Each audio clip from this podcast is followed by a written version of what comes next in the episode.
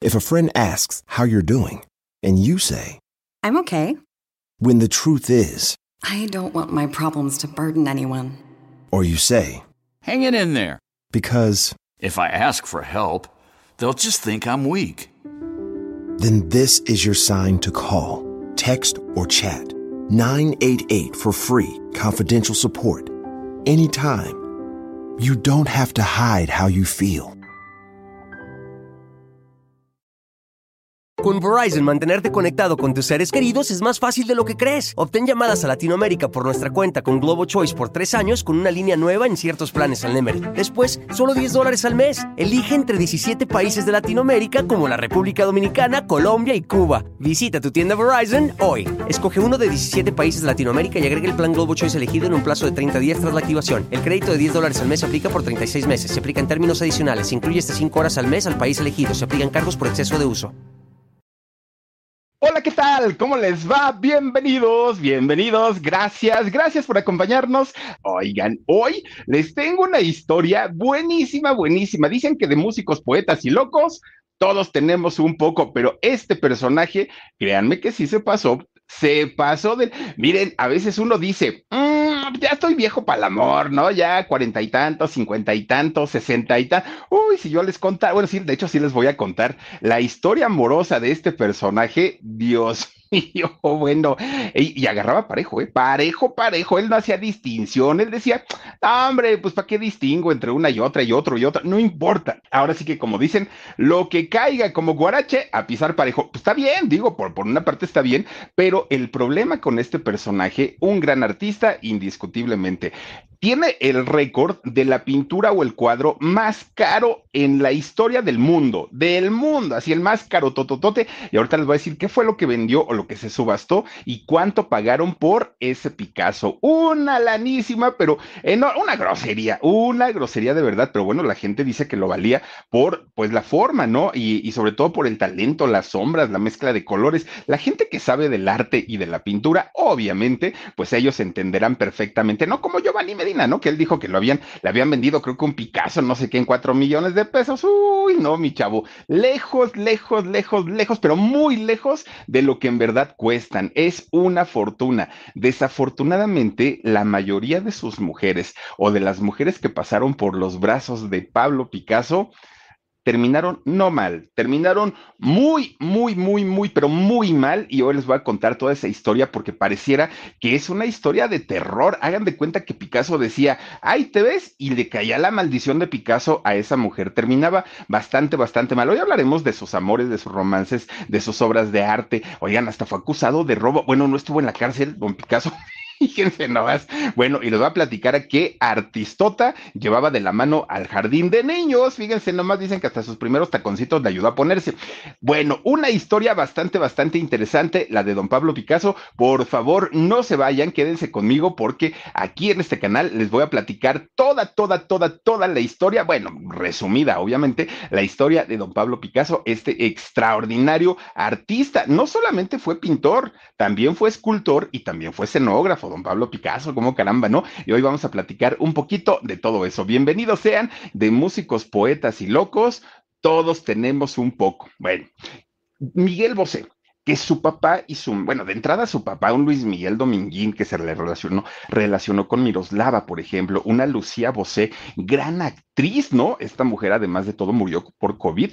Dicen, bueno, pues resulta que ellos dos, siendo grandes artistas, muy reconocidos además de todo en Italia, en España, fíjense que eran personas tan, tan, tan importantes, los dos, tanto Lucía como Luis Miguel Dominguín, que se codeaban con la crema innata de todo lo que tenía que ver, no solamente con el asunto de, de los artistas o de los toreros, no, hombre, ellos se relacionaban con las altas esferas de empresarios, políticos, era, era un agasajo, imagínense nada más, estar junto a estos personajes. Bueno, uno de estos personajes, gran amigo de esta pareja, pero gran amigo, indiscutiblemente fue Pablo Picasso. Fíjense, lo que es tener una amistad de esos niveles.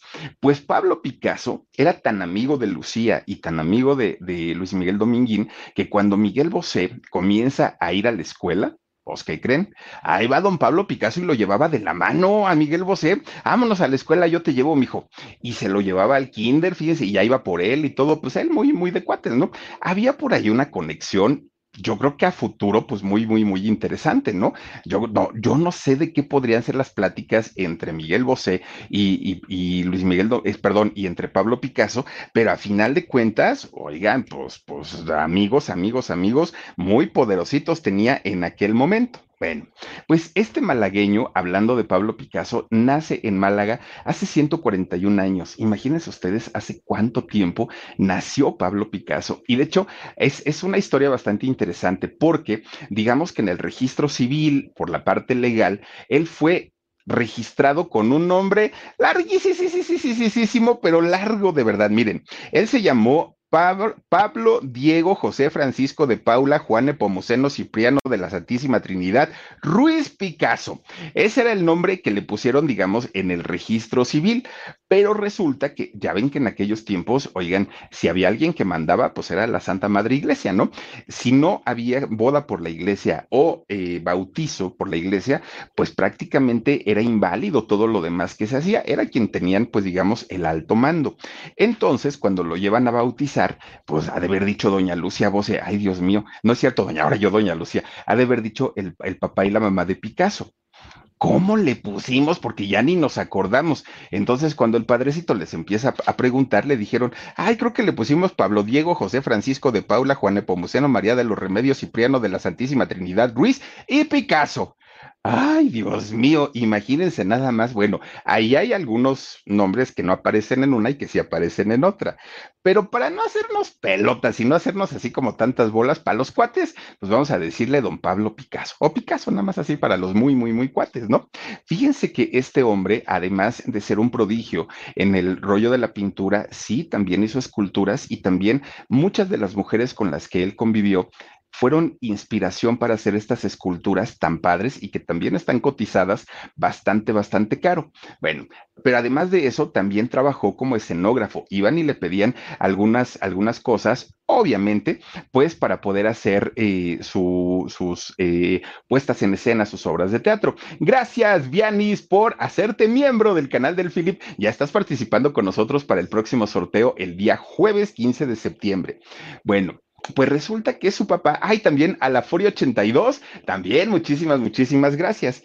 Fíjense que también su papá fue pintor, eh, pero el papá pintaba eh, paisajes, a eso se dedicaba este hombre y también fue catedrático y eh, dibujante. Este hombre, catedrático de dibujo en Bellas Artes, a eso se dedicó el padre de, de Picasso. Fíjense lo que son las cosas, ¿no? Bueno, por otro lado, fíjense que su mamá, la señora María Francisca Manuela Picasso, era una mujer mucho más joven, más joven que el papá, que don José Ruiz y Blasco.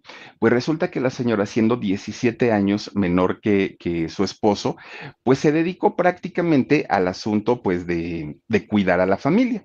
Bueno, de repente un día, don, eh, bueno, más bien, doña María Francisca le dice a su marido, a don José Ruiz, le dice, oye, ¿qué crees? Fíjate que estoy embarazada. Uy, pues los señores saltaron de alegría. Ya se iban a convertir en padres y eso los hacía mucho, mucho, muy felices.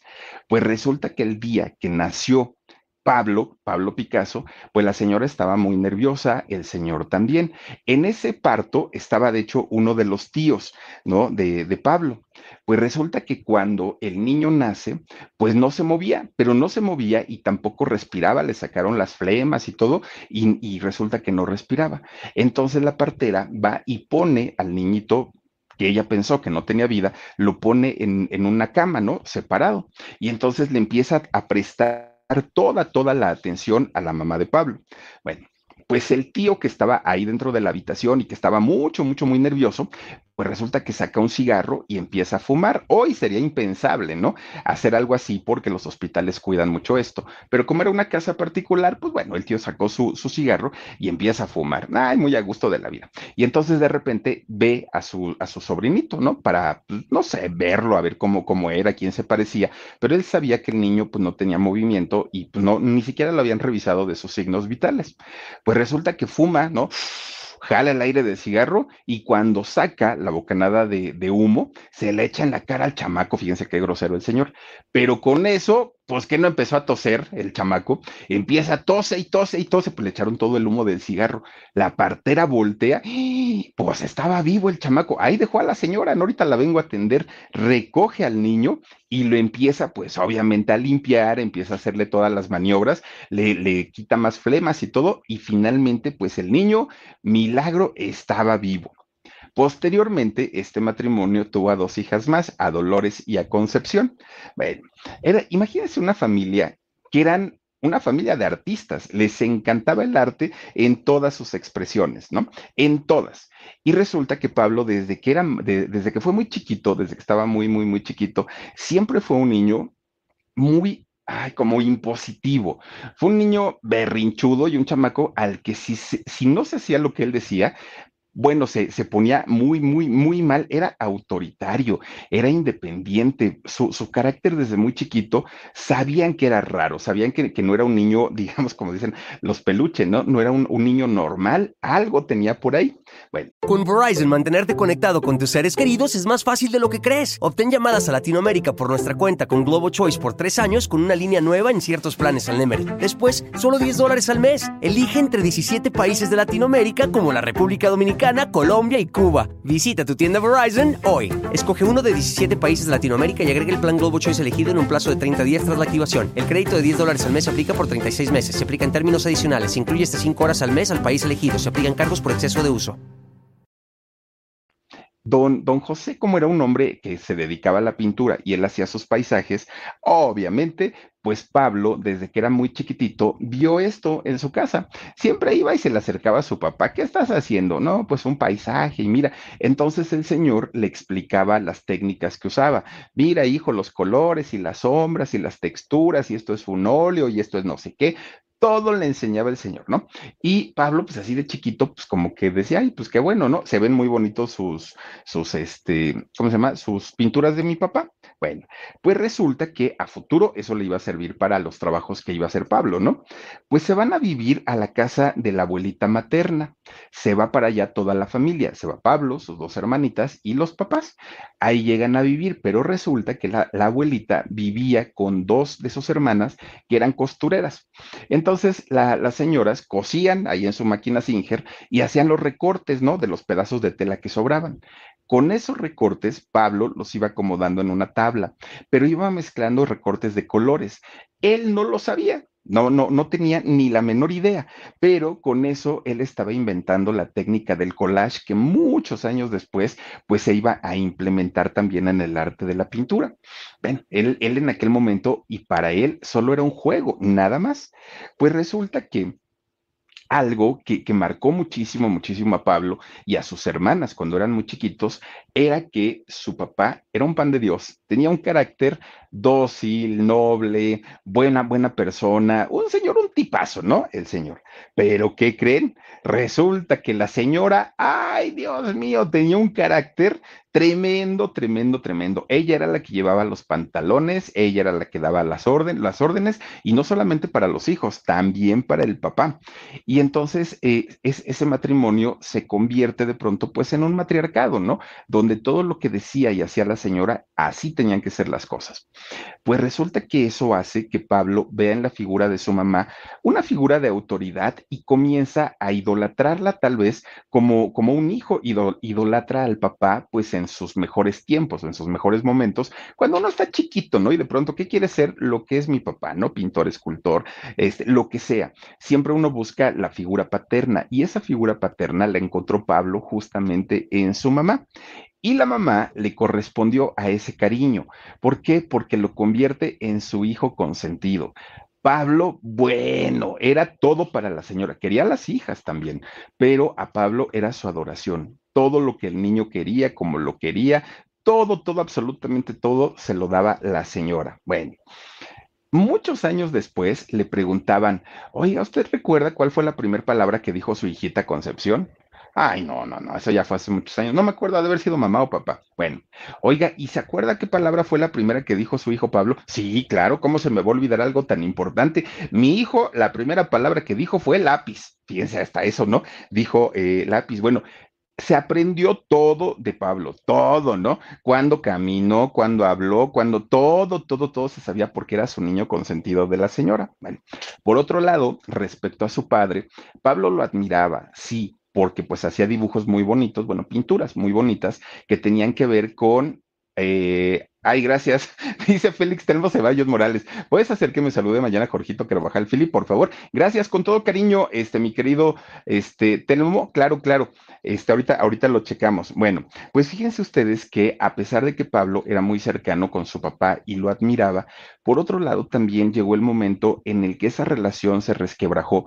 ¿Por qué? Porque Pablo veía también que gracias al talento que el Señor tenía, pero también, digo, a eso, gracias a eso pudieron vivir bien durante mucho tiempo, pero también fue cierto que el Señor llegó a tener muchos fracasos y Pablo lo culpó porque decía, ¿cómo es posible que tú siendo tan bueno, pues ahora nos, no, nos esté yendo tan mal si tienes talento, ¿por qué no lo explotas? No se lo explicaba Pablo cómo es que una persona que tenía tanto, tanto, tanto talento de pronto metiera a la familia en crisis económicas bastante, bastante fuertes. Bueno, pues total, ellos, una familia, a final de cuentas, pues de españoles, un día fueron a una corrida de toros. Pablo estaba muy chiquito, lo llevan a una corrida de toros, entra toda la familia y ahí están viendo todo, toda la masacre que hacen en contra de estos pobres animalitos y bueno, ya saben, ¿no? Pero en España, sobre todo en España, mucha gente es, no sé si al día de hoy, pero antes, pues era una, un, deporte, porque así lo, lo, consideraban, muy arraigado.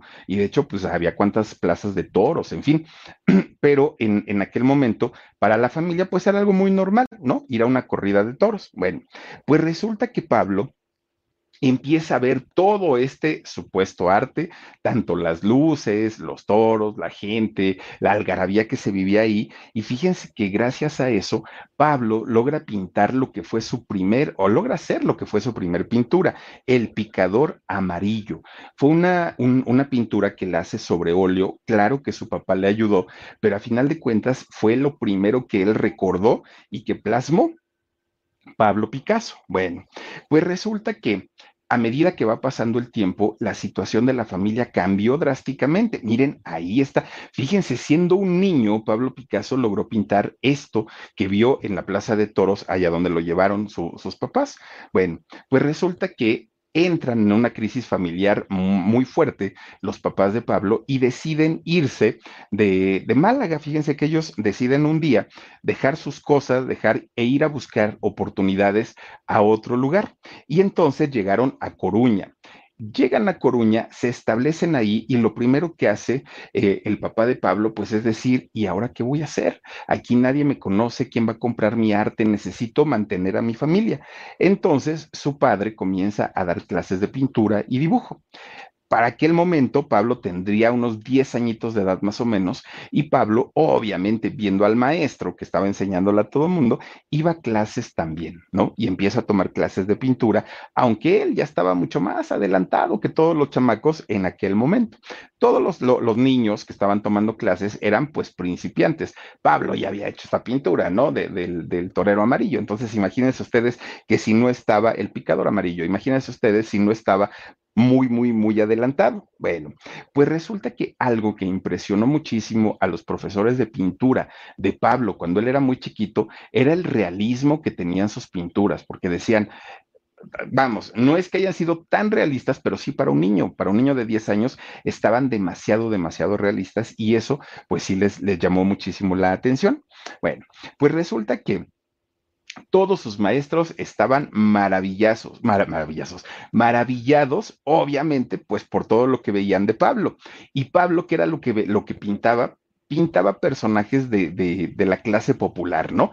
Entonces, cualquier cosa que él veía, cualquier cosa que en donde él estaba, se la grababa en su mente, colores, texturas, todo, y las iba plasmando poco a poquito. Bueno, lo único malo, eh, o bueno tal vez, es que sus papás nunca estuvieron fijos en un lugar de un lugar no les iba bien y cambiaban a otro y luego cambiaban a otro y ahí se iban pasando. Bueno, pues resulta que un buen día deciden irse a Barcelona llegan a Barcelona y otra vez empezar de cero con amigos, con la escuela, todo absolutamente de cero, ¿no? Martita eh, Fraide, muchísimas, muchísimas gracias, Martita, te mandamos muchísimos besos. Oigan, pues resulta que Pablo, para aquel momento, que le seguía dando clases todavía de, de pintura a su hijo, pues resulta que le decían no, porque en esta escuela, donde ahora allá en Barcelona iba a dar clases el papá de Pablo, iban puros jóvenes y jóvenes ya arriba de 18 años. Pablo, para aquel momento, pues tendría 13 cuando llegaron allá a Barcelona. Entonces, la, gente de la escuela le dijeron al papá de Pablo, no puede entrar aquí porque está muy chiquito y estos muchachos, primero, ya están muy avanzados en el arte y segundo, están muy, eh, está muy chiquito tu hijo. Entonces, el papá de Pablo dijo, es que necesito una beca para él, para que le puedan enseñar, para que empiece él, pues obviamente a hacer ya sus trabajos. Pablo, obviamente, sí quería quedarse a estudiar ahí, pero nada más no le daban la, la oportunidad. Bueno, pues resulta que les dice Pablo a sus profesores, pónganme a prueba.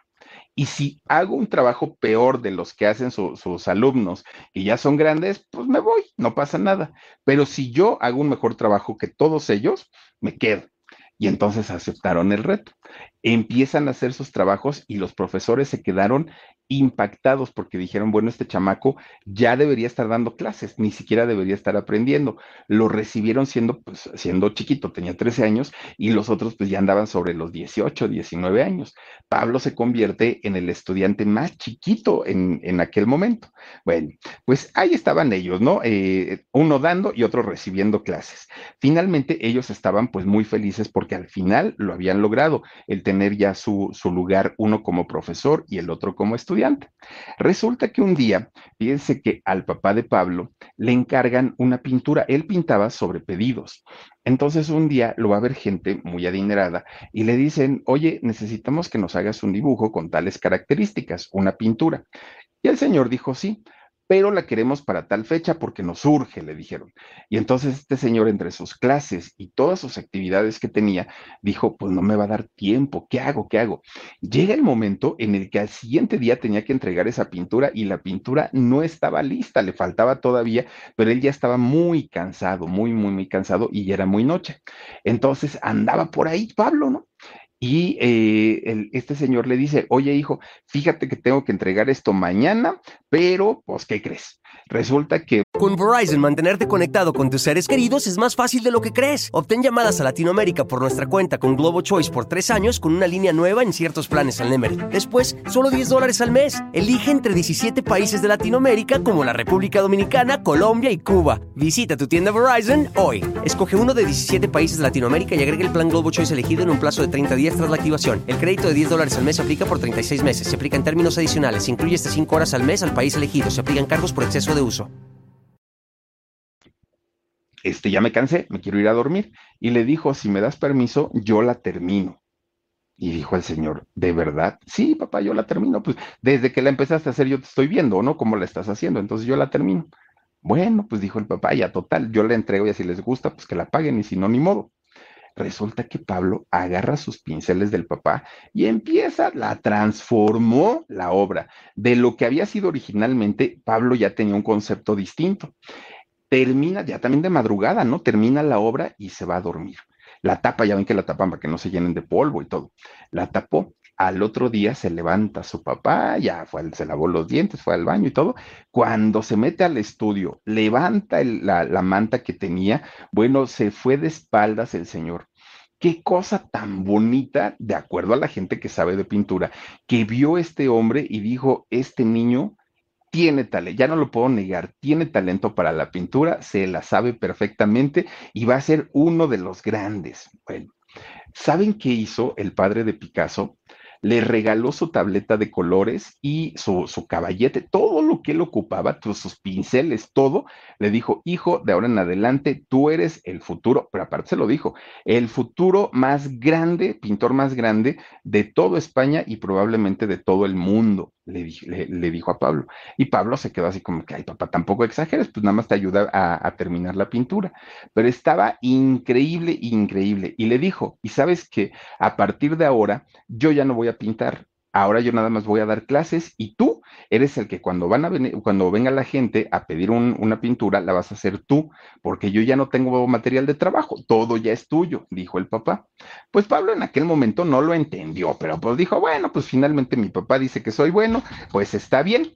De aquí vienen dos versiones en la historia de, Pablo Picasso. Una, que Pablo le agradeció tanto, tanto, tanto a su papá, que lo amaba, lo admiraba, era su ídolo y llevaban una muy buena relación pero también hay otras personas que dicen que no, que la relación en realidad con ellos era bastante, bastante mala, que era muy deficiente, que no había comunicación y que incluso, pues, no se hablaban, así de sencillo. Entonces, hay esa, digamos, esas dos historias. ¿Cuál fue la real? Miren, hasta el día de hoy, pues no la sabemos, pero eh, sí, mucha gente dice que era lo mejor, otros dicen que no tanto. Bueno, pues resulta que un día, ya con, las, con, la paleta de su papá de colores, con los pinceles y todo, un buen día Pablo se encierra en su, en su cuarto y ahí empezó a hacer ¿no? sus pininos en la pintura. Era el año 1896 cuando de repente Pablo presenta un, una pintura. Y cuando la vio su papá dijo, wow, esta pintura está increíble. Se llamaba Primera Comunión.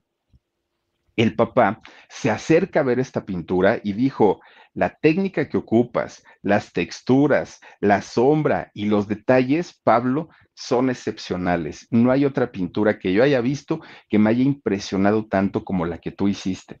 Ya desde ese momento, Pablo, miren, esa, esa es la pintura. Desde aquel momento, Pablo ya estaba, pues bueno, ya se sentía soñado porque su papá, que era un hombre crítico, además de, todo crítico de arte, pues le estaba reconociendo el trabajo a su hijo y sabía perfectamente que cuando hacía malas cosas, su papá lo regañaba. Entonces decía, pues si él dice que está bueno, pues está bueno. Bueno, pues resulta que a partir de ahí, Pablo sabía que su camino en la vida no había otra, era ser pintor e iba a ser el mejor, ¿no? No, no, no había de otra. Entonces, su mamá le decía, mira, si vas a ser este sacerdote, por favor, conviértete en el papa. Si vas a hacer no sé qué, conviértete. O sea, lo quería ver su mamá como el mejor, pero también su papá.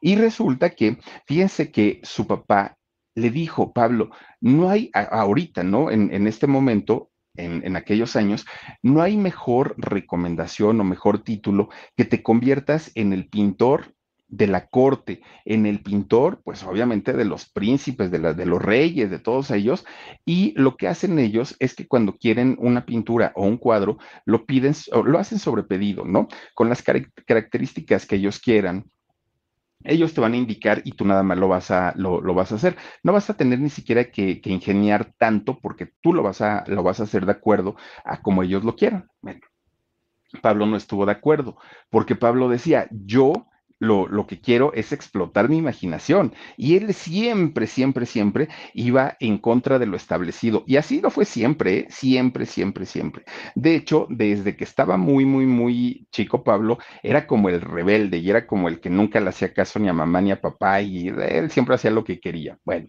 pues hasta ese momento de la vida de Pablo, todo estaba transcurriendo como en orden, todo iba muy bien, hasta que de repente, fíjense que su hermanita, la pequeñita, su hermanita Concepción, con tan solo ocho años, de pronto enfermó de fiebre. Eh, no se sabe al día de hoy si fue por difteria o por, eh, ahí era otra enfermedad, difteria o tifoidea, si no estoy mal, tifoidea, la, eh, cualquiera de estas dos enfermedades la, las adquiere. La atienden, tratan esta enfermedad, pero a final de cuentas la niña no logra sobrevivir y muere. Concepción con solo ocho añitos. Esto fue un golpe tremendo para toda la familia, para toda la familia, no solamente para Pablo, que además de todo la, quería. Él, él, en aquel momento tenía 15 años, estaba bastante, bastante jovencito y pues bueno, él se pone muy triste por, por esta pérdida y tardó muchos años en lograr superarla. Bueno, pues resulta que una vez que él estaba decidido a ser el pintor más grande de, de, allá de España y probablemente del mundo, iban sus amiguitos y lo invitaban, ah, vamos a echar una cascarita y vamos a salir y mira que si acá, y el otro, no puedo, no puedo y no puedo. Y siempre en su cuarto, pintando, siempre diseñando, siempre haciendo todo, ¿no? Oye, pero que mira que vamos a ir con las chamacas y ya, acuérdate que te gustó tal y sí, pero no puedo y no puedo. Siempre se negaba.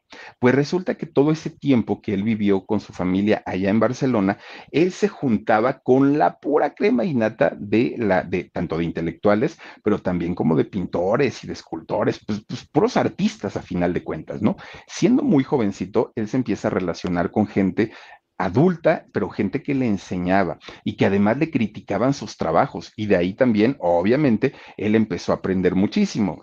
Se reunían en un bar de, de, allá de Barcelona que se llamaba Los Cuatro Gatos.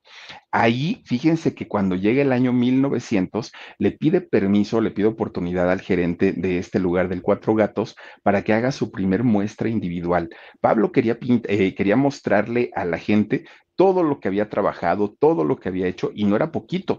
Habían pasado solamente cuatro años de que había presentado la última, la última pintura. Bueno, pues resulta que para el siguiente año, para los siguientes años en la vida de, Pablo Picasso, se fue, se fue de ahí, se fue a vivir tanto a Barcelona, es, bueno, estuvo en Barcelona, estuvo en Madrid, pero también se fue a París. Ando él por allá recorriendo, obviamente tratando de, de, aprender nuevas técnicas, tratando de sobresalir en el mundo de la pintura y conocer gente, eso le gustaba mucho, y sobre todo gente que estuviera muy, muy, muy bien parada en el mundo del arte para que le ayudaran a vender sus obras. Pablo Picasso no fue, pero ni tantito tonto sabía perfectamente todo, todo, todo, cómo manejarlo a su favor. Bueno, pues resulta que justamente cuando se va a vivir a París es cuando entra su, su obra en lo que le llamaban el famoso periodo azul, que estuvo influido por, por simbolismos, ¿no? En, en, este periodo.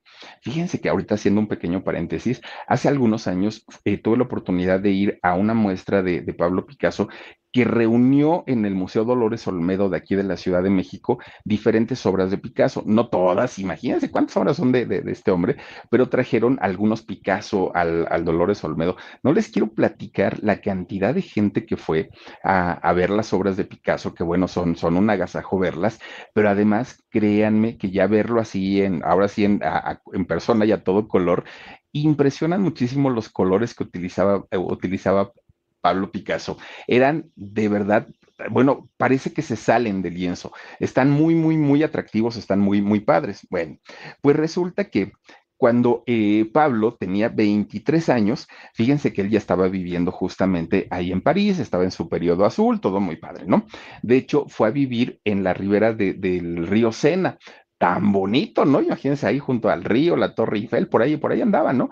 Este Pablo Picasso. Resulta que él era bohemio de corazón. Le encantaba, ¿no? El, pues ahora sí, el trago, los amigos, el barecito, y él, para él eso era lo, lo mejor de lo mejor. Bueno, pues resulta que justamente es en esa etapa cuando Pablo Picasso escandaliza al mundo. ¿Y por qué lo escandaliza? Bueno, porque estamos hablando, imagínense, de hace cuántos años, cuántos años. Y resulta que de pronto a Pablo lo veían muy apasionado con una chica, con una mujer, besos, abrazos y todo, y todo, todo, el mundo pasaba y no, no decían absolutamente nada. Con Verizon, mantenerte conectado con tus seres queridos es más fácil de lo que crees. Obtén llamadas a Latinoamérica por nuestra cuenta con Globo Choice por tres años con una línea nueva en ciertos planes al Nemery. Después, solo 10 dólares al mes. Elige entre 17 países de Latinoamérica como la República Dominicana, Colombia y Cuba. Visita tu tienda Verizon hoy. Escoge uno de 17 países de Latinoamérica y agrega el plan Globo Choice elegido en un plazo de 30 días tras la activación. El crédito de 10 dólares al mes se aplica por 36 meses. Se aplica en términos adicionales. Se incluye hasta 5 horas al mes al país elegido. Se aplican cargos por exceso de uso. Pero de repente lo mismo lo veían con un hombre que con una mujer. Y entonces la gente en aquellos años, bueno, puso el grito en el cielo por la, la vida no común y no convencional de un artista como Pablo Picasso, ¿no? Porque decían, es que este, ¿cómo es posible que primero está besándose con una mujer y luego se besa con un hombre y todo? Bueno, a Pablo no solamente lo relacionaron o se relacionó sentimentalmente con muchas mujeres, no, también con muchos hombres, y nunca, nunca, nunca Pablo desmintió alguna versión. Oye, que te relacionaste con tal, él no decía nada, ¿no? Las pinturas que él hacía estaban generalmente como que predominadas por la heterosexualidad, es decir, cuadros con hombres, con mujeres, con ambos juntos. No, no tenía como esta influencia, homosexual, pero a final de cuentas, su sexualidad, todo mundo sabía, por lo menos allá en París, que Pablo no tenía ningún problema, ningún, ningún problema de, eh, pues, etiquetas, ningún problema de decir, ah, pues es que es un hombre, es una mujer. Él decía, no pasa nada, el amor es para vivirlo y punto. Y así vivió prácticamente su, su sexualidad toda su vida, ¿eh? Toda su vida. Miren, se le conocieron varias relaciones con hombres y cada que le preguntaban a Pablo, él nunca lo negó. Tampoco lo aceptó, pero él no le daba importancia, ¿no? E, ese era el, el, punto. Bueno, pues resulta que ya viviendo en París, Pablo se hace de un gran amigo, muy, muy, muy, muy, muy amigo, ¿no? un intelectual llamado André Breton o Guillermo Apolinar, bueno, ya ahí, como lo quieran ustedes llamar. Bueno, pues resulta que cuando era el año 1911, aquí en México tenía un año la revolución de haberse hecho, resulta que en ese año 1911, eh, este hombre, eh, André Breton o Apolinar, fue acusado, no, más bien eran dos personas distintas, eh, disculpen, eh, André Breton o Apolinar, Guillermo Apolinar. Bueno, pues resulta que de estos dos personajes acusan en 1911 a Apolinar lo acusan de robo. ¿Y de qué, de qué robo estamos hablando? Bueno, ahí están este, justamente ellos. Bueno, ¿de qué lo estaban eh, acusando? Para aquel año, en este año 1911, de la noche a la mañana desapareció la Mona Lisa, allá en el Museo del Louvre, en, Francia. Entonces ya no estaba, ¿no? Ese cuadro tan chiquitito, chiquitito que, que, está ahí en, en, el museo, ya no estaba. No, esa no es la Mona Lisa, Omar. ¿Ese, es, ese quién es? ¿Es Apolinar? Bueno, pues Guillermo Apolinar, ¿no? Ah, miren, es él. Bueno, pues resulta que lo acusan de haberse robado nada más ni nada menos de, de haberse robado a la, a la Mona Lisa. Pero no solo eso, además lo acusan de pertenecer a una banda de ladrones de arte. Y entre estos integrantes de la, de la banda, miren, ahí está justamente la Mona Lisa, está bien chiquita, creo que así está en el tamaño real. Bueno, pues resulta que eh, lo, acusan de robar arte en la mayoría de los museos de allá de Francia, pero resulta que Apolinar dijo, yo no me voy solo, ¿eh? Si me voy, me voy con varios, dijo Apolinar. Entonces lo detienen y empiezan con el, con el interrogatorio y acusa a Pablo Picasso. No, no, pero pues andábamos todos en la bola. En realidad, él no lo robó, pero bueno, o sea, finalmente dijo, si me he de quedar en la cárcel porque todo apuntaba a que Apolinar se lo había robado. Entonces dijo, yo me voy a ir solito, me voy a llevar a varios. Bueno, involucra a Pablo Picasso. Fue el escándalo del año mundial. Claro, no teníamos redes sociales, pues cómo nos íbamos a enterar, pero fue un trancazo, un escándalo saber que gente muy cercana a Pablo Picasso se había robado la Mona Lisa, nada más ni nada menos. Bueno, pues resulta que Pablo Picasso estaba en su casa, allá en las riberas del, río Sena, pero ya sabía la noticia, ya sabía que lo habían relacionado, además ya sabía que Apolinar había dicho y lo había involucrado también a él. Entonces, de repente tocan la puerta, chispas, dijo el Picasso, ya vinieron por mí. Pues no se equivocó, llegó la policía a su casa. Don Picasito, véngase para acá, porque ¿qué cree?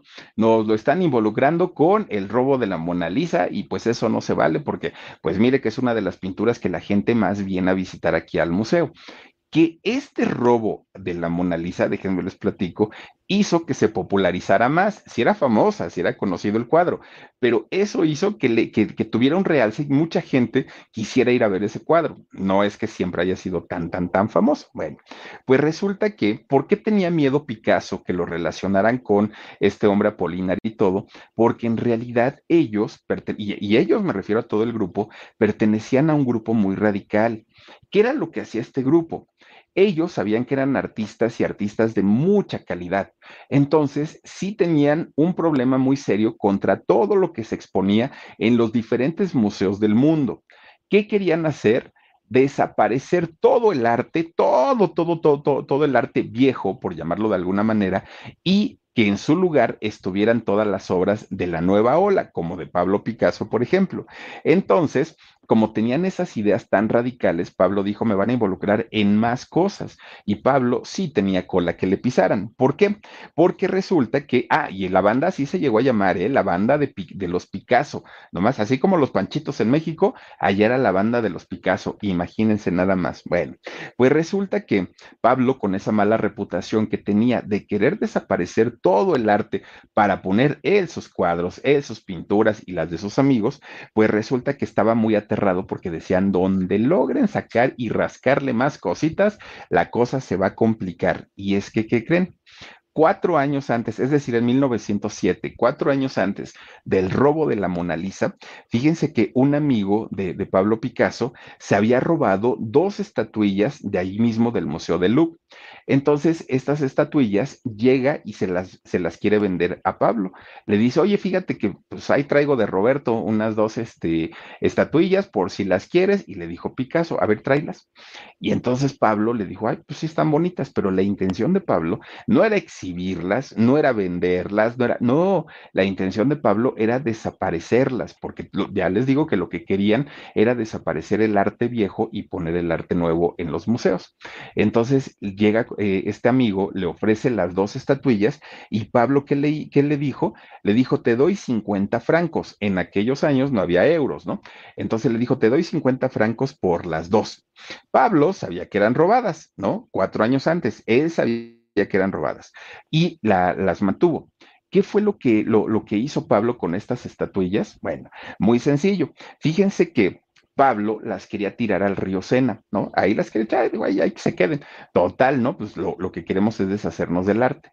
Pero entonces, en ese 1907, Apolinar le dijo, no seas menso, Pablo, mira, pagaste 50, 50 este, francos por ellas, vamos a venderlas en 200, ya le ganamos 150. Pues estaban entre que sí, entre que no, cuando de repente, pues obviamente pensando en que la policía ya estaba rastreando estas estatuillas, dijeron que vamos hacer? Decidieron venderlas.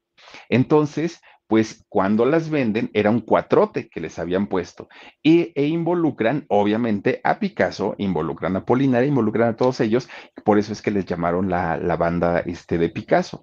Entonces, Pablo no quería pues que lo siguieran relacionando con robos y con todas estas cosas, ¿no? Entonces, cuando, cuando van por él a su casa, lo detienen, lo presentan ante la fiscalía, el juzgado, lo, lo que haya sido, ¿no? Allá, lo presentan, fíjense que se hace el juicio. Y entonces en el juicio el juez le pregunta a Pablo, a Pablo, Picasso, le dice, oiga, don Picasito, ¿usted conoce a un hombre llamado don Guillermo Apolinar? Y hagan de cuenta como doña Patti Chapoy, ¿no? Dijo, ¿quién? No, pues que un tal Pablo Picasso, ah, un tal este Guillermo, Guillermo Apolinar. ¿Quién me dice usted? No, pues que no, no me suena, ¿qué cree que no? Oiga, es que fíjese que este señor dice que usted lo conoce y que no, yo no sé quién es, no tengo ni la menor idea. Es más, hasta ahorita que usted me dice ese nombre porque en mi vida lo había escuchado, dijo Pablo Picasso. Bueno, a final de cuentas, quien había robado la, la Mona Lisa había sido un ex empleado de, del museo que decía que él consideraba que la, la, Mona Lisa debía estar en Italia, ¿no? Pues obviamente de, de, Da Vinci, pero este, que la había robado por eso, porque la quería regresar a la tierra, pues, de, de donde era, pero que no tenía nada en contra ni de Pablo ni de nadie, y se descubre que no, que no hubo relación. Con Verizon, mantenerte conectado con tus seres queridos es más fácil de lo que crees. Obtén llamadas a Latinoamérica por nuestra cuenta con Globo Choice por tres años con una línea nueva en ciertos planes al Nemery. Después, solo 10 dólares al mes. Elige entre 17 países de Latinoamérica como la República Dominicana, Colombia y Cuba. Visita tu tienda Verizon hoy. Escoge uno de 17 países de Latinoamérica y agrega el plan Globo Choice elegido en un plazo de 30 días tras la activación. El crédito de 10 dólares al mes se aplica por 36 meses. Se aplica en términos adicionales. Se incluye hasta 5 horas al mes al país elegido. Se aplican cargos por exceso de uso. Ahí. Pero la amistad entre Guillermo, este, eh, ay, Apolinar y entre Pablo Picasso no se terminó, pero se fracturó muy, muy, muy fuerte. Y todo ese grupito de intelectuales no bajaban de, de este cobarde, de rajón a Pablo, ¿no? Porque había negado, como Pedro a Cristo, a su, a su gran amigo, Apolinar. Bueno, pero a final de cuentas él ya había quedado con sus manitas limpias y hasta ahí quedó, que de hecho quedaron paranoicos, porque después de eso cada que escuchaban un ruido, los dos salían corriendo, los dos, Apolinar y Picasso. Y más si era la patrulla o la policía, bueno, salían corriendo, ya quedaron así, malitos, ¿no? Bueno, pues total, la Mona Lisa fue recuperada en, en 1913 y el hombre que se la había robado se llamó Vicenzo Peru, Perugía.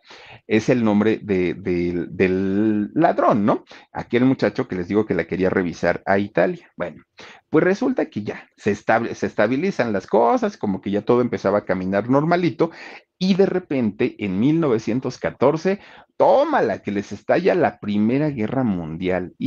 Híjole, y siendo ellos jóvenes, pues imagínense nada más, había que mandar, bueno, los tenían que mandar al servicio militar a ir a pelear, obviamente los franceses por Francia, los españoles por España, y Pablo Picasso es llamado para ir, obviamente, a participar en la Primera Guerra Mundial. A todo su grupo de amigos que tenía, todos fueron, todos, todos, todos andaban en los barcos, en los aviones, en donde fuera, pero todos estuvieron eh, peleando en la Primera Guerra Mundial. Pero Pablo Picasso, él dijo, ¿qué hago? Yo no quiero ir, yo mejor me encierro aquí y, y pues sigo pintando.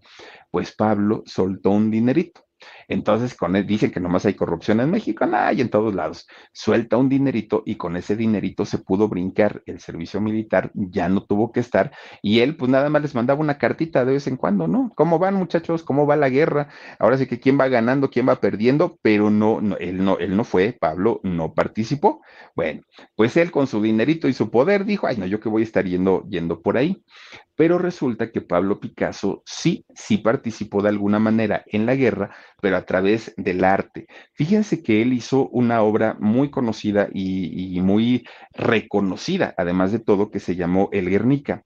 Y esta, esta obra estuvo basada en el bombardeo franquista a eh, una localidad vasca llamada Guernica, justamente.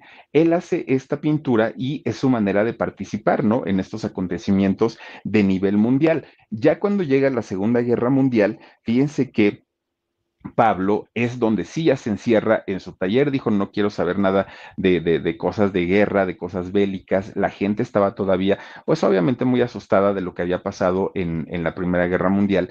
Y resulta que a partir de ahí empieza a pintar cráneos, se le da por pintar cráneos y naturalezas muertas. Obviamente esto en alusión a todo lo que se había vivido, no solamente en la Primera, sino también en la Segunda Guerra.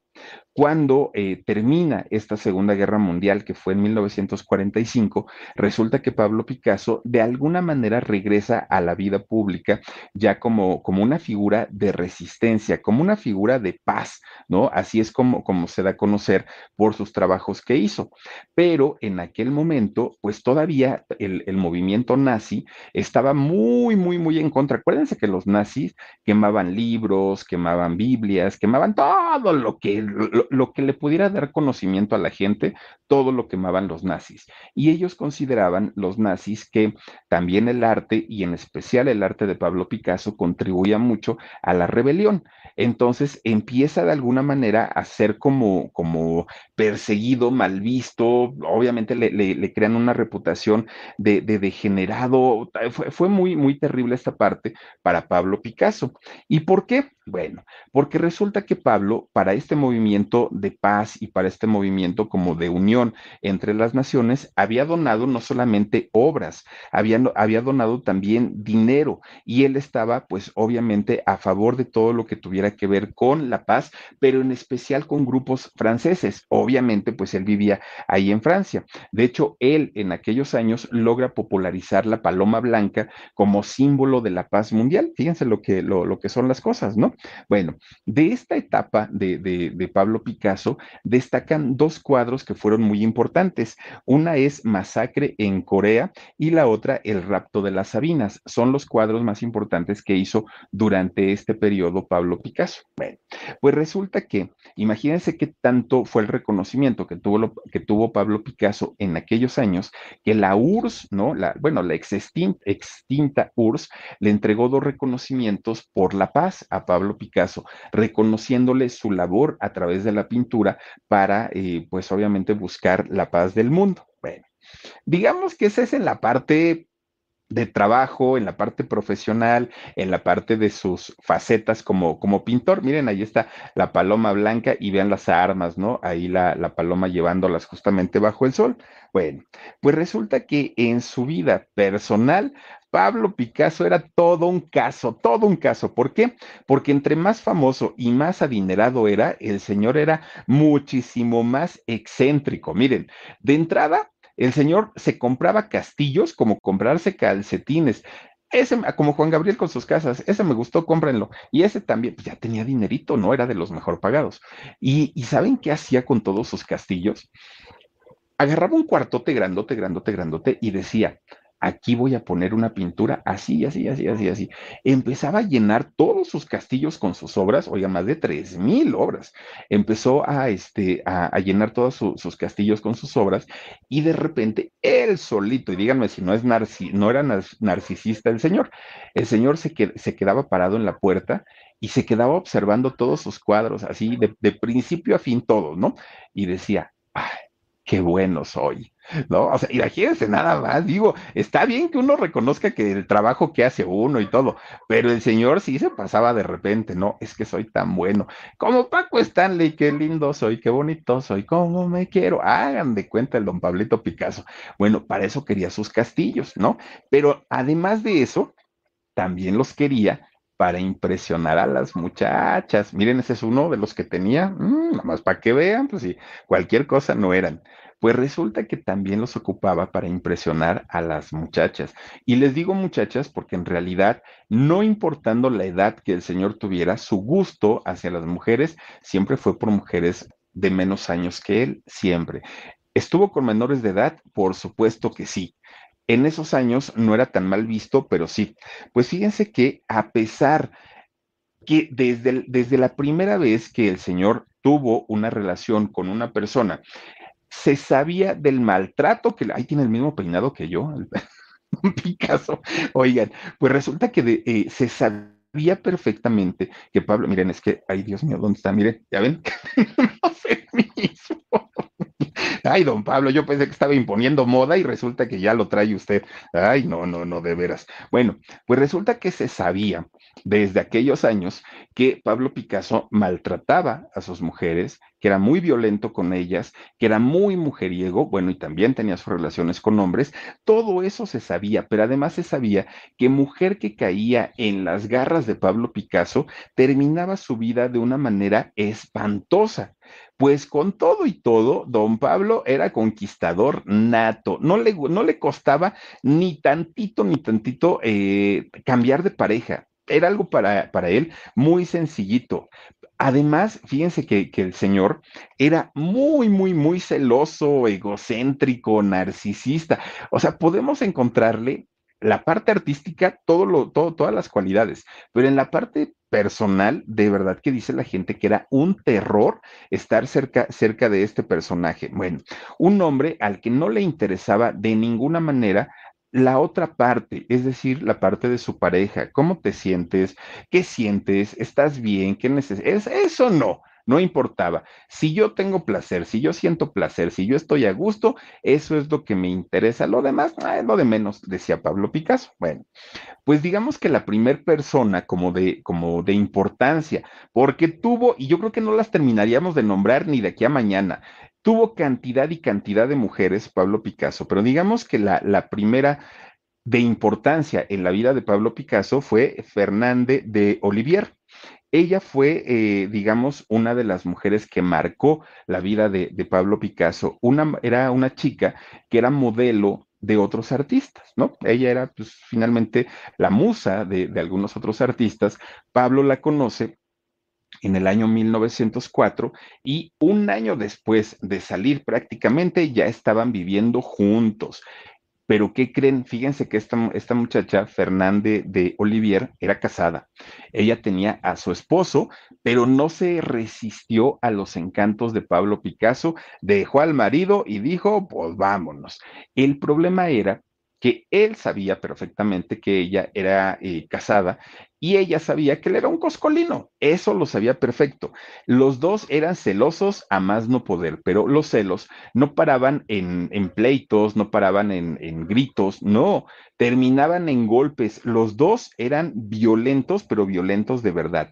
Esta mujer, Fernández de Olivier, inspiró varias pinturas de, de Pablo Picasso y también esculturas a ella le hizo... Eh, con Verizon, mantenerte conectado con tus seres queridos es más fácil de lo que crees. Obtén llamadas a Latinoamérica por nuestra cuenta con Globo Choice por tres años con una línea nueva en ciertos planes al Nemery. Después, solo 10 dólares al mes. Elige entre 17 países de Latinoamérica como la República Dominicana, Colombia y Cuba. Visita tu tienda Verizon hoy. Escoge uno de 17 países de Latinoamérica y agrega el plan Globo Choice elegido en un plazo de 30 días tras la activación. El crédito de 10 dólares al mes se aplica por 36 meses. Se aplica en términos adicionales. Se incluye hasta 5 horas al mes al país elegido. Se aplica cargos por exceso de uso algunas. De hecho, en esta etapa del matrimonio con, esta hombre, eh, esta hombre, esta mujer, ay Dios mío, esta mujer, Fernández de Olivier, es cuando entra Pablo Picasso en el llamado periodo rosa. De hecho, eh, ahí hace una, una, este, ah, miren, ese es el retrato, por ejemplo, de ella. Hace una, este, un cuadro llamado Las señoritas de Aviñón, que ese cuadro esto, está muy, muy precioso y es uno de los que tienen mayor importancia también en la carrera de Picasso. Bueno, esta mujer le inspiró a Pablo cerca de 50 pinturas, imagínense nada más, no fue cosa sencilla. Inspirar más de 50 pinturas fue algo verdaderamente fuerte, ¿no?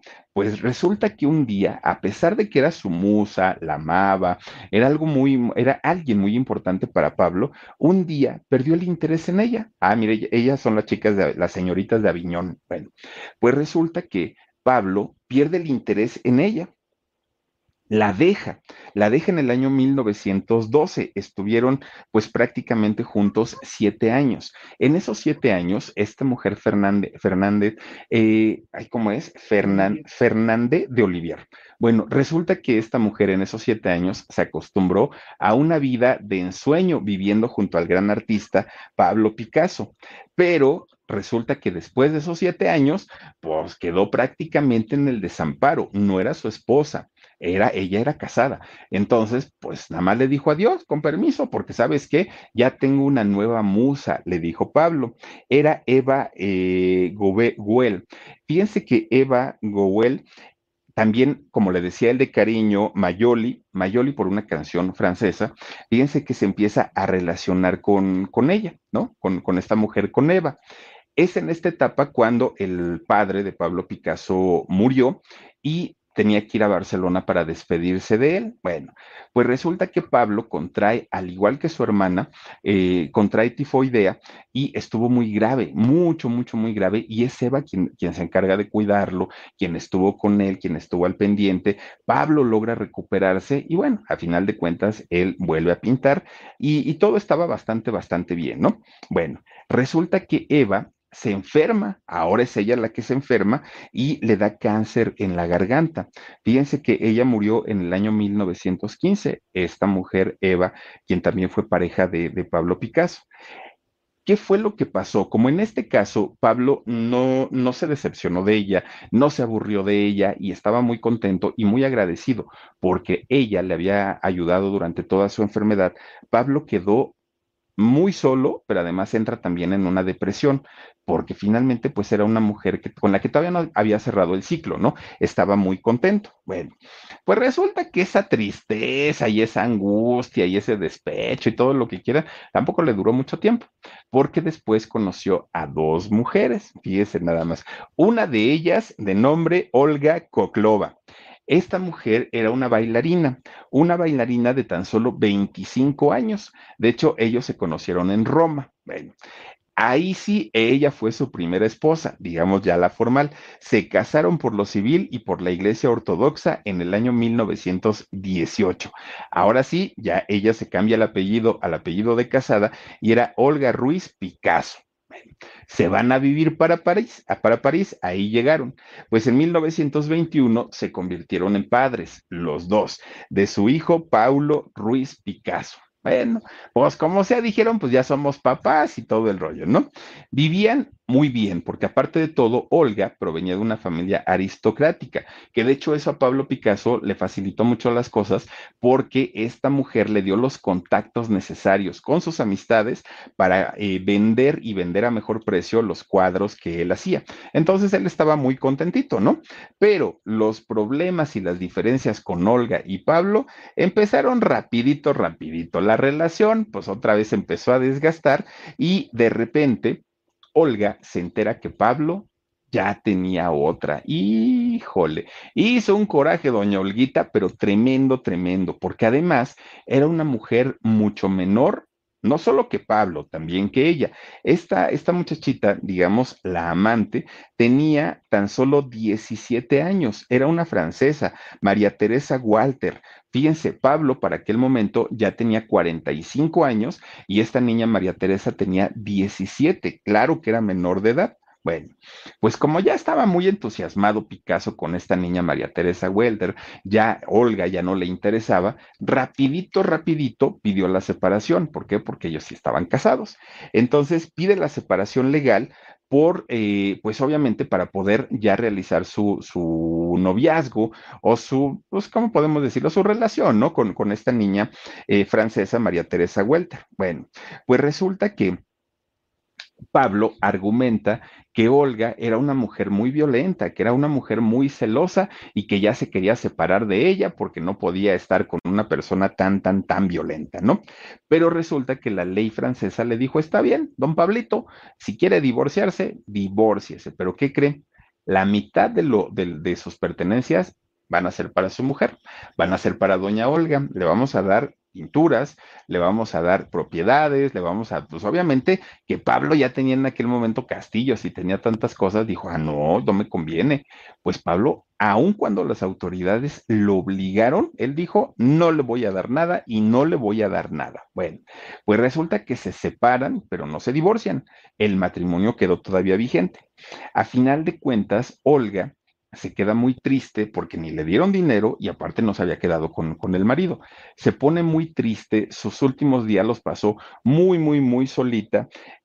Eh, adquiere una enfermedad que en donde ya no podía caminar y toda la tristeza, la, de, la, depresión, pero además el coraje que le hizo pasar Pablo, hace que esta mujer muera en soledad total de cáncer en 1955.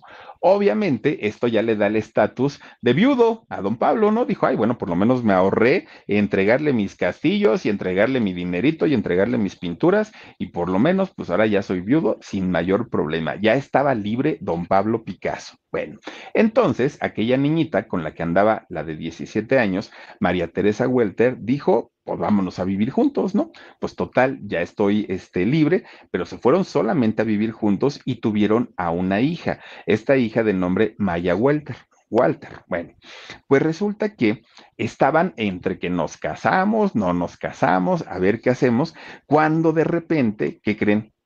Otra vez, don Pablo Picasso ya andaba con otra. Así, tal cual, no fíjense, con una chamaquita de 17 y la dejó, ¿no? Ya no se sintió a gusto.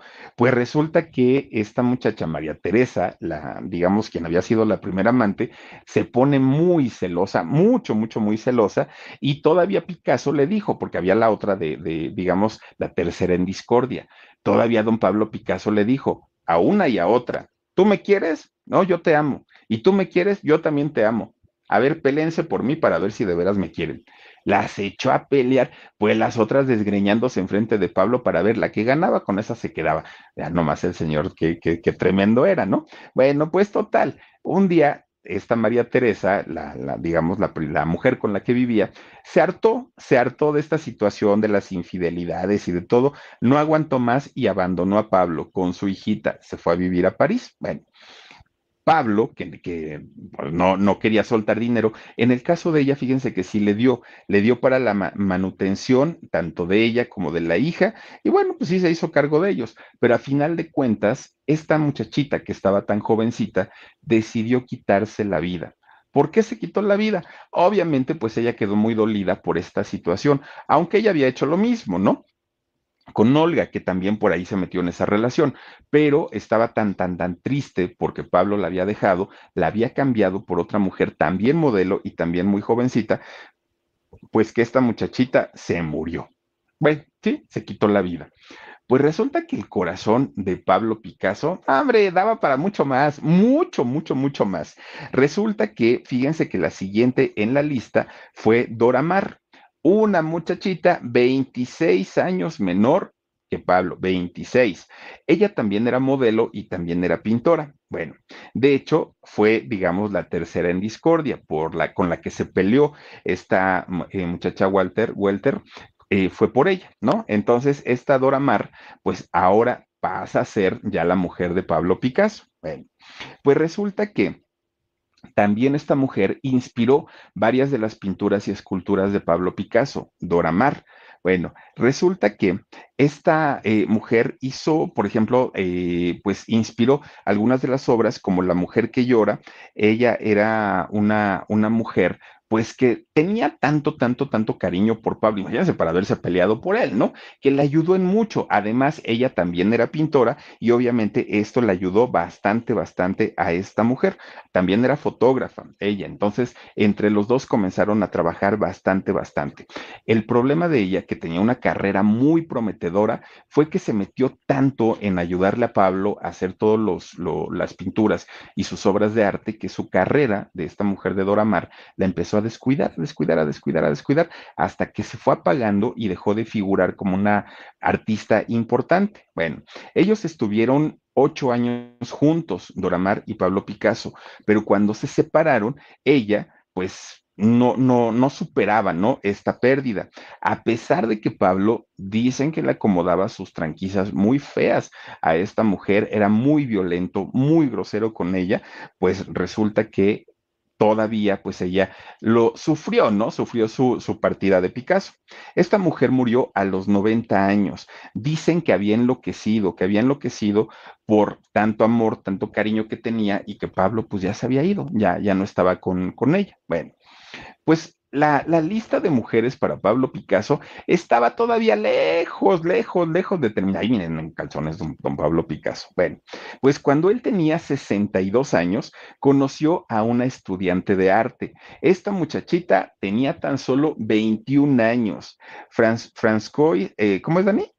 François, perdón, François Gillot. Esta mujer de hecho, tuvo dos hijos con Pablo Picasso, Claude y Paloma se convierte en mamá, ¿no? De, los hijos de Pablo Picasso. Bueno, pues resulta que mucha gente pensó que Pablo Picasso, a sus 62 años, con su nueva pareja, siendo papá de dos hijos, iba a estabilizarse, ¿no? Y decían, bueno, seguramente ya Pablo, pues vivió lo que tenía que vivir, el relajo, el cotorreo. Ahorita con, con esta mujer las cosas deben ser distintas. Bueno, ahí el problema no fue otra mujer de momento. El problema fueron los celos hacia los hijos. Picasso no soportaba que esta muchachita, François, eh, le diera atención a los hijos, ¿no? Que, que, que le va a dar la mamila. No, no, no, no, que lo haga alguien más. A mí atiéndeme, te quiero aquí, siempre decía Pablo. Bueno, poco a poquito, como obviamente esta mujer empieza a darle atención a, a, los hijos, Pablo Picasso empieza a cambiar su carácter, se hace un hombre grosero, se hace un hombre enojón, gruñón, gritón, se se transforma, ¿no? De hecho, no le gustaba estar en su casa porque los niños lloraban y cuando los niños lloraban, Pablo se ponía de un carácter enfermo, muy, muy, muy, pues muy feo. No quería a los hijos, o sea, sí, sí, había un rechazo, ¿no? A, hacia ellos. Bueno, pues resulta que esta mujer harta, harta de todo lo que estaba viviendo, agarró a sus chamaquitos en el año 53 y se fue lo pasó a dejar. Bueno, fue la única mujer en toda la vida de Pablo Picasso que se atrevió a hacerlo, porque Pablo siempre era el que decía, ya no quiero, ya no me interesas, vete para tu casa, regrésate con tus papás, y era él, él el que tomaba esa decisión. Pero en el caso de esta chica, ella fue la que agarró su maleta, agarró a sus hijos y dijo, ahí nos vemos. Entonces Pablo, pues queda con un coraje bastante, bastante fuerte, porque, pues imagínense ustedes, una se atrevió a mandarlo por un tubo. Bueno, estuvo esta mujer aguantándole mucho y muchos años y muchas infidelidades, muchas, pero una de las infidelidades que más le dolió y por la que agarró a sus hijitos y se fue, fue por la que tuvo con una, una este, muchachita también de 17 años llamada Genevieve Laporte. Entonces, con esta muchachita, Genevieve, que era una estudiante también, también de arte, pues resulta que un día como parte de, la escuela de, de, arte donde estudiaba esta niña de 17 años, le dijeron, oye, tienes que ir a buscar a Pablo Picasso y entrevistarlo para que te platique cómo es su arte, para que te platique, pues, sus inspiraciones y todo eso. Va esta niña y le, le, pide la entrevista a Pablo. Pablo cuando la vio dijo, wow, claro que sí, sí te doy la entrevista. Empieza a platicar y durante la plática le empieza a coquetear. Y esta muchachita que sabía perfectamente quién era Pablo Picasso, lo artista que era, lo que ganaba, lo que representaba para el mundo y que este hombre le estuviera coqueteando, esta muchachita de 17 años cayó redondita, redondita, ningún trabajo le, le costó. No le importó que en aquel momento Pablo estuviera casada con esta chica Françoise. Entonces eh, empieza a tener una relación con él Obviamente se entera François y ella dijo, ahí te ves Pablo, ¿no? Yo ya no quiero estar aquí, agarró a sus hijos y por eso es que se fue. Bueno, pues resulta que con esta niña que había tenido esa relación a los 17 años, Pablo, pues fue de ocasión, nada más, ¿no? Así como de, bueno, pero una vez y hasta ahí. Resulta que esta niña se sigue estudiando. Hasta que cumple 24 años, se reencontró, se reencuentra con Pablo Picasso. Entonces, cuando se reencuentran, Pablo todavía, todavía estaba con, con su pareja. Resulta que durante algún tiempo mantienen esta relación en secreto, esta relación pues de, de, algún tipo clandestina. Y de hecho, es a esta mujer a la única, a la única que Pablo Picasso en toda su carrera pintó sonriendo, a la única. Bueno, pues resulta que Pablo y su corazón de condominio todavía daba para más. Fíjense que ya con 71, nada más imagínense, 71 años. Hace ratito que me dijeron, Philip, nomás tú te sientes viejo porque viejo los cerros. Es cierto, es cierto de verdad. 71 años tenía cuando conoció a una mujer que tenía 26, fíjense, casi 50 años de diferencia. 26 años tenía esta mujer que se habían conocido, de hecho, en un taller de cerámica. Y en este taller de cerámica, Pablo le pintaba, no hay como detallitos, y se lo regalaba a esta mujer. Y ya esta mujer, pues así, sabiendo quién era Pablo Picasso, también se dejaba, pues que le coqueteara, ¿no? Y entonces un día le dibujó una, una palomita muy bonita, muy, muy, muy bonita en esa cerámica, le dio una rosa y al otro día se repitió esto cada día Pablo Picasso le daba una rosa a esta mujer, diario, diario, diario, durante seis meses, hasta que finalmente esta chica se convence que Pablo sí la quería y le dio el sí. Se casaron, fíjense, con 71 años. Pablo Picasso se casa con esta mujer llamada Jacqueline Roque. Bueno, ya casados estos dos eh, personajes y convertida ella en su segunda esposa legal, porque todas las demás fueron parejas, fueron concubinas, pero no fueron esposas. Resulta que es ella, Jacqueline Roque, quien se convierte en la segunda esposa oficial de, de Pablo. Bueno, pues resulta que con Jacqueline Pablo tuvo un matrimonio de 20 años, imagínense nada más. De hecho, es el matrimonio que más duró en, la vida de Pablo. Con todas las demás fueron menos años y con Jacqueline logró el récord de 20 años. Bueno, estuvieron de hecho juntos hasta que el 8 de abril de 1973, cuando Pablo Picasso eh, tiene un edema pulmonar y desafortunadamente muere. Hasta ese momento estuvo junto a su amada Jacqueline Roque.